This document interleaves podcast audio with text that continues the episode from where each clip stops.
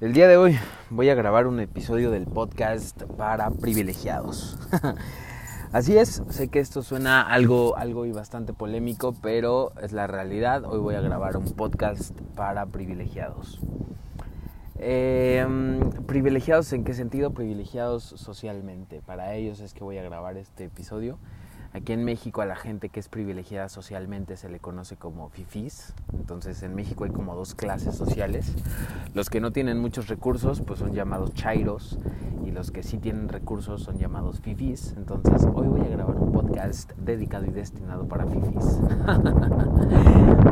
y bueno, antes de empezar el episodio me gustaría aclarar que hay un poco de viento aquí donde estoy porque literal estoy en un parque aquí con mis perros. Este, así que si escuchan un poquito de viento en el podcast y no quieren escucharlo, pues apáguenle al podcast porque no lo puedo controlar. Se aguantan, ni modo, hay viento aquí donde estoy grabando, entonces pues seguramente a ratos se va a escuchar el aire, a ratos no, no lo sé, pero pues ni modo, en esta ocasión van a tener que aguantarse. Si no, la neta, pues mejor no lo escuchen para que no moleste sus, sus bellos oídos. si, si, lo notan, hoy, hoy ando un poquito amargo, ¿eh? hoy ando un poquito amargo.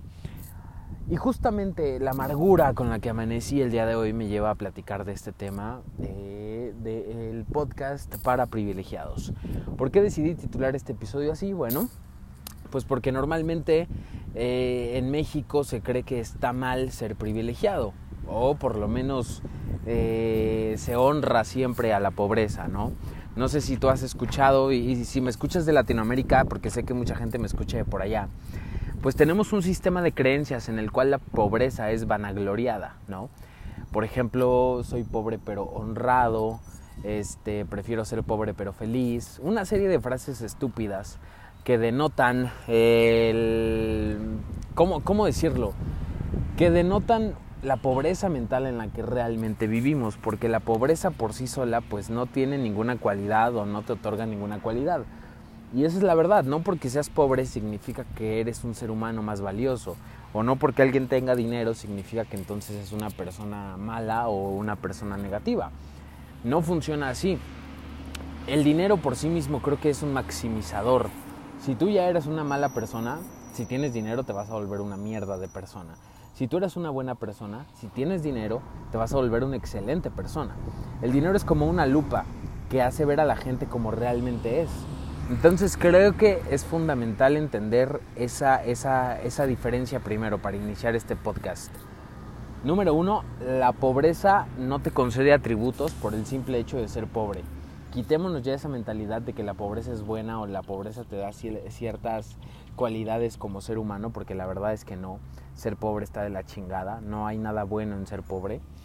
Eh, no te da un nivel moral más alto que alguien que sí tiene dinero, esa es la realidad. Y ahora, si tú eres una persona que tiene recursos materiales y tiene dinero, normalmente hay un constructo social que te va a querer hacer sentir mal por tener ese dinero. Evidentemente hay mucha gente con dinero que es una hija de la chingada, hay muchos hijos de puta con dinero, eso es la verdad. Eh, pero hay mucha gente que no. O sea, yo conozco a mucha gente honrada y con dinero. Conozco a mucha gente feliz y con dinero. Conozco a mucha gente que es plena en varios aspectos de su vida. Y el hecho de que tenga dinero no significa que, que esa persona sea mala persona por el simple hecho de tenerlo.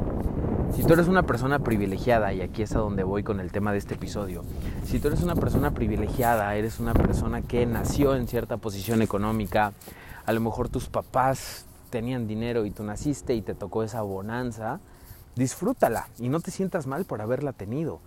Eh, de todas maneras, todos tenemos problemas y dificultades diferentes, porque el juego social está hecho así, el juego social está estructurado para que todos tengamos problemas que resolver.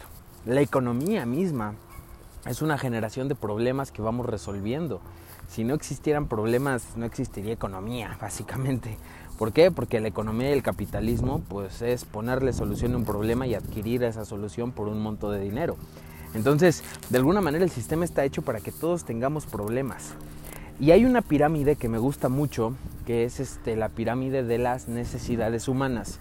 Esta pirámide la creó un psicólogo llamado Abraham Maslow. Eh, si tú quieres profundizar en el conocimiento que trae esta pirámide, te recomiendo muchísimo adquirir mi, libro Es Momento de Cambiar, porque ahí hablo bastante al respecto, incluso te pongo ahí la pirámide para que la puedas entender un poco más, ¿no? Pero para propósitos de brevedad, eh, en este podcast te comparto de qué trata esta pirámide. Haz de cuenta, pues evidentemente si es una pirámide, pues va a tener forma de triángulo. En la parte hasta arriba del triángulo están las necesidades más avanzadas. En la parte de hasta abajo del triángulo, o sea, en la base de la pirámide, están las necesidades más básicas. ¿Qué necesidades básicas encontramos en la base de la pirámide? Necesidades como afecto, atención, eh, eh, en fin, ese tipo de necesidades. Y más abajo hasta la base de la pirámide, ¿qué necesidades encontramos?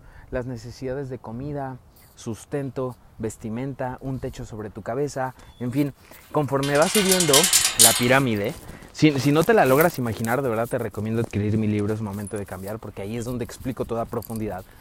Pero básicamente es una pirámide que conforme van subiendo los escalones van aumentando la dificultad de las necesidades humanas que vamos a requerir.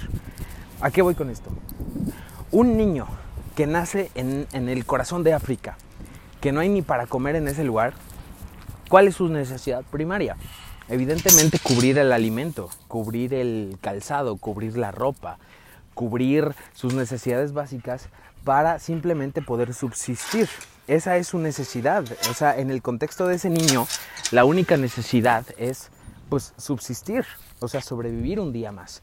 Esa es la necesidad de una persona en ese, en ese nivel de la pirámide. Pero a lo mejor para otra persona que nació en Inglaterra, que acaba de heredar millones de dólares de su familia rica, pues a lo mejor esas necesidades que tiene el niño de África ya no le resultan importantes porque él está en otro nivel de la pirámide. Las necesidades de esta persona que nació rica a lo mejor ya no son que como hoy, que como mañana, sino ya son qué significado le doy a mi vida, ¿no? Porque ya tiene resueltas las, las necesidades de la pirámide de abajo. Entonces, ¿esto a qué nos lleva? A entender que cada persona en el nivel social que haya nacido también tiene retos y también tiene problemas y también está librando una batalla todos los días. No por el hecho de haber nacido en una posición económica privilegiada, a lo mejor seguramente si tú me estás escuchando es porque tienes acceso a internet, es porque tienes acceso a un teléfono celular, es porque tuviste un techo sobre tu cabeza, es porque a lo mejor tienes un trabajo o estás estudiando algo, incluso eres universitario o tienes una maestría, no lo sé. Pero si tú me estás escuchando, eso ya habla mucho del privilegio que los demás podrían señalar en ti. ¿Por qué? Porque tienes acceso a muchas cosas que no tiene acceso la población mundial. De hecho, si tú estás escuchando esto, significa que tienes los recursos, eh, recursos superiores al 90% de la población mundial por el simple hecho de que tienes acceso a Internet.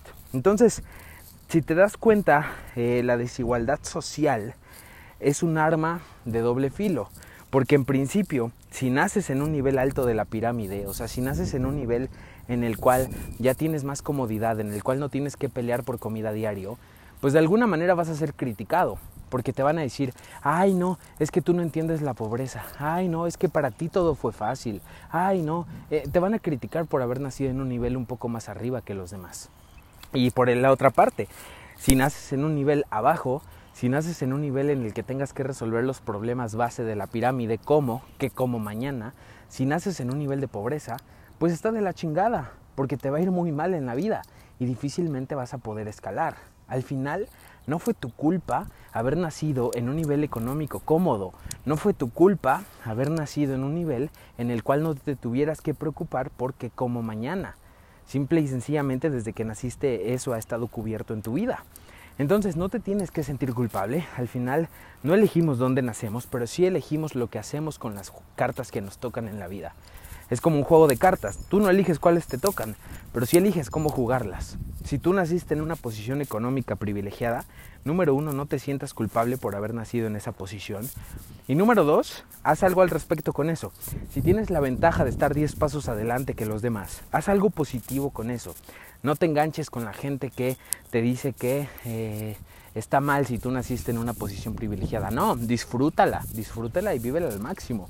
Si tú naciste con la bendición del dinero, disfrútala y no te creas esos cuentos de que eh, prefiero ser pobre pero honrado, ¿no? O la pobreza trae más felicidad, o los ricos no tienen amor.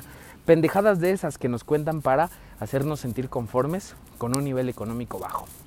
En fin, eso quería decir en este episodio. Si tú naciste con cierta abundancia en lo económico, disfrútela, vívela, experimentela y úsala y vive. O sea, vive a final de cuentas.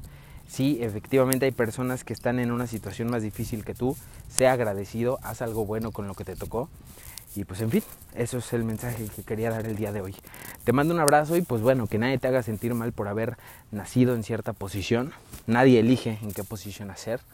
Eh, al final hay que hacer lo que podemos con lo que tenemos. Unos pueden más, otros pueden menos.